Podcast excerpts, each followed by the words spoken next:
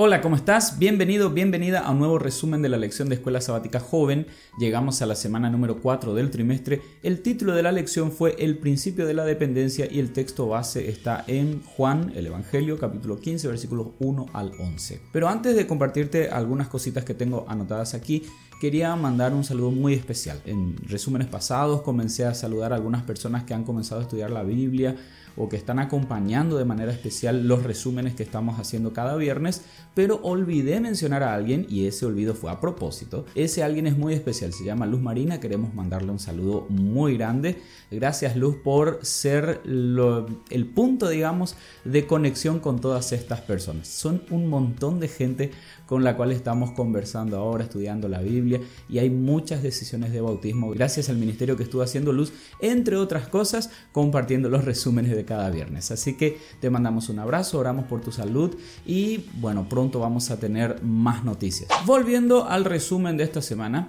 normalmente cuando termina el día, después de un arduo trabajo, queremos descansar. De hecho, creemos que es nuestro derecho descansar porque sí, nos estuvimos matando trabajando. Incluso alguno podría decir, ¿acaso Dios no hizo lo mismo? En la semana de la creación trabajó seis días y al final descansó. Pero al ver la historia de Adán y Eva vamos a encontrar algunas diferencias particulares entre el inicio de la vida de Adán y Eva justamente y el inicio de la creación. Por ejemplo, la historia de la creación comienza con Dios trabajando.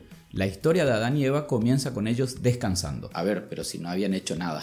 De hecho, Génesis capítulo 2, versículo 15 dice que Dios creó a Adán y lo colocó en el jardín del Edén para que lo cultivara, lo administrara, para que ese lugar fuera bonito, para que todo lo que hiciera Adán en ese jardín junto a Eva tuviera un resultado lindo. Solo que primero él tendría que pasar el sábado en la presencia de Dios.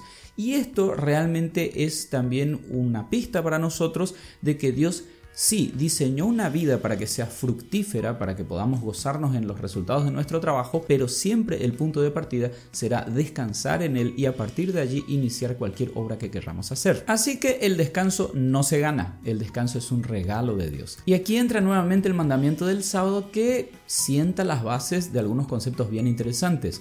Sí, Dios había creado a Adán y a Eva para que trabajaran, para que hicieran cosas productivas. De paso, antes de la entrada del pecado, la palabra trabajo no tenía tantas connotaciones negativas. Pero este trabajo no sería la fuente última de su sustento. Dios era quien sostenía a Adán y a Eva, Dios era quien le daba la vida, que le daba todo lo que ellos necesitaban para vivir. Así como a vos, así como a mí. Por eso es que el sábado es un recordatorio semanal de que finalmente dependemos de Dios. En Barbados hay un dicho popular que en castellano dice más o menos lo siguiente, más vale que conozcas tu lugar. Y se suele utilizar cuando nos referimos a una persona que de repente está siendo irrespetuosa o que por alguna razón olvidó cuál era su lugar justamente en ese entorno en el cual está. El lugar que uno ocupa en la sociedad necesariamente está relacionado o determinado por el lugar que ocupan otras personas. Te doy un ejemplo, vos podés ser el jefe de un departamento en una empresa multinacional, pero cuando volvés a casa sos hijo y justamente tu mamá te dice, bueno, ya trabajaste, ok, aquí en casa te tocan lavar los cubiertos. Así que tu lugar depende del lugar de los que te rodean también. Y esto es mucho más cierto cuando nos referimos a la relación que hay entre Dios y la humanidad o Dios creador y su creación. Y fíjate que el mandamiento del sábado también tiene mucho que ver con esto. Según la Biblia, en el universo hay solamente dos maneras de existir, siendo el creador o siendo algo o alguien creado. Y esto es no solo lógico, sino que también tiene fundamento teológico. Colosenses capítulo 1, versículo 17 nos dice que el creador estaba antes de todas las cosas.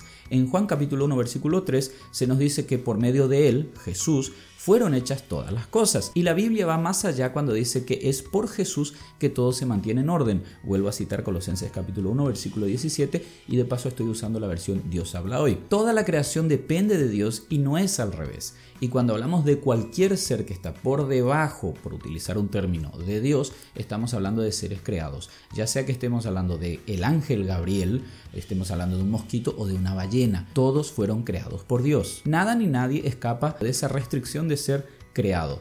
Si alguien quiere ir en contra de eso, entonces está queriendo tomar el lugar de Dios, porque recordamos, solamente hay dos opciones, creador o creado. Así que podemos decir que el mandamiento del sábado es la forma divina de decirnos con mucho amor, con mucha ternura, conoce tu lugar. De ahí que el reconocimiento y la dependencia de Dios es este principio mismo que está detrás del sábado. Desestima este concepto terrenal que a veces se escucha de el hombre hecho a sí mismo, ya que tenés declaraciones también como Salmos capítulo 100 versículo 3 en donde se nos dice que Él nos hizo y no nosotros a nosotros mismos. El sábado finalmente también es una salvaguarda contra el orgullo y la autosuficiencia.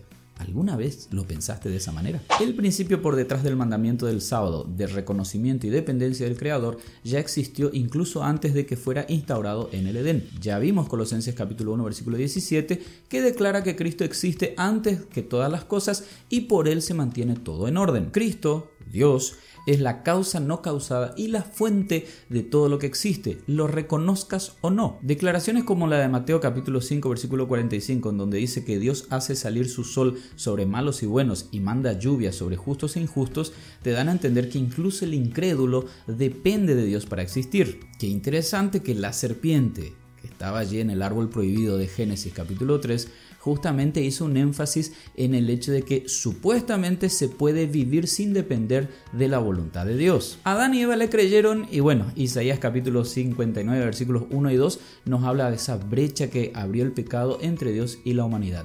Pero es interesante que ese mismo Dios omnisciente es quien desciende a buscar a Adán y Eva que acababan de pecar y que se estaban escondiendo avergonzados de su creador, como dice en Génesis capítulo 3 versículos 9 al 11. Ahora vos y yo no somos muy diferentes de Adán y Eva porque actualmente también acostumbramos a huir de nuestro Dios en vez de acercarnos a Él quien es la fuente de nuestra vida. Y esto lo hacemos consciente o inconscientemente cuando tomamos ciertas decisiones en nuestras vidas. Pero no vamos a entrar mucho en eso, vamos a avanzar. La dependencia de Dios es algo inherente a la relación que hay entre el creador y el ser creado. Y al romper este esquema intentamos hacer lo que la serpiente ya quiso introducir en Génesis capítulo 3 versículo 5. Queremos ser iguales a Dios o queremos ser dioses. En Juan capítulo 10 versículo 10 se nos dice que Jesús vino a restaurar la vida de su creación caída. Esta vida es en abundancia y solo se puede tener cuando estamos realmente unidos a Jesús como dice Juan capítulo 15 versículos 5 y 6. Por eso podemos decir que dejar de trabajar en sábado en realidad es una demostración de que reconocemos nuestra dependencia de Dios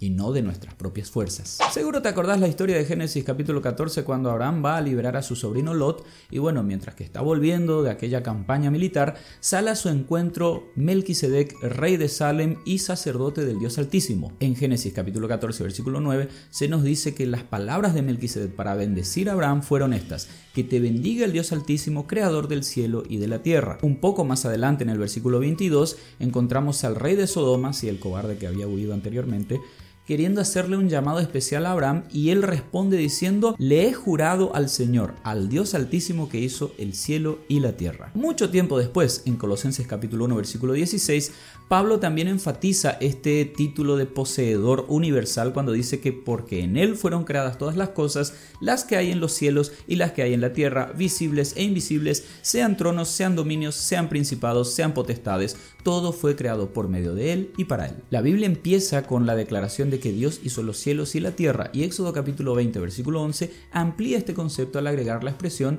y todo lo que en ellos hay. Es interesante que Dios creó a Adán y a Eva al final de los seis días de labor. Ellos no podían reclamar haber participado en la creación. Llamativamente, cuando Dios habla con Job en el libro del mismo nombre, capítulo 38, versículo 4, Él le dice, ¿dónde estabas tú cuando yo creaba todo? Ni Job, ni Adán, ni nadie intervino en la creación, solo fue Dios. Por eso es que en Génesis capítulo 1, versículo 31 dice que vio Dios todo cuanto había hecho y era bueno en gran manera todo lo que Él había hecho. La humanidad y todo lo creado deben su existencia a Dios. Y esa deuda debe ser la base que sienten los precedentes para nuestros planes, para nuestras propuestas, para la manera como vivimos nuestra vida. ¿Hay una conexión entre todo esto y el sábado? Claro que sí. El sábado es un recordativo semanal de que la existencia es imposible separados de Dios.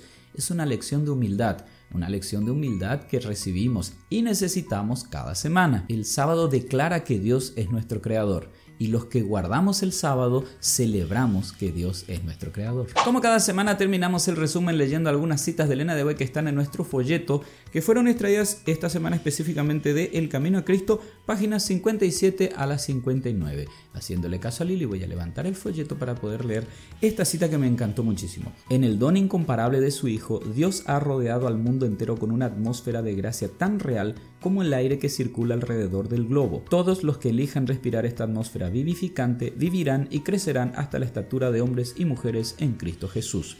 Finalmente de eso se trata el mandamiento del sábado y cualquier otro mandamiento que encuentres en la Biblia. De vivir en una atmósfera en la cual vos digas, wow, me encanta estar en la presencia de Dios, me encanta hacer su voluntad. Realmente no sé cuál es tu concepto, no sé cómo te estás acercando a la Biblia y a los mandamientos y ordenanzas que aparecen allí.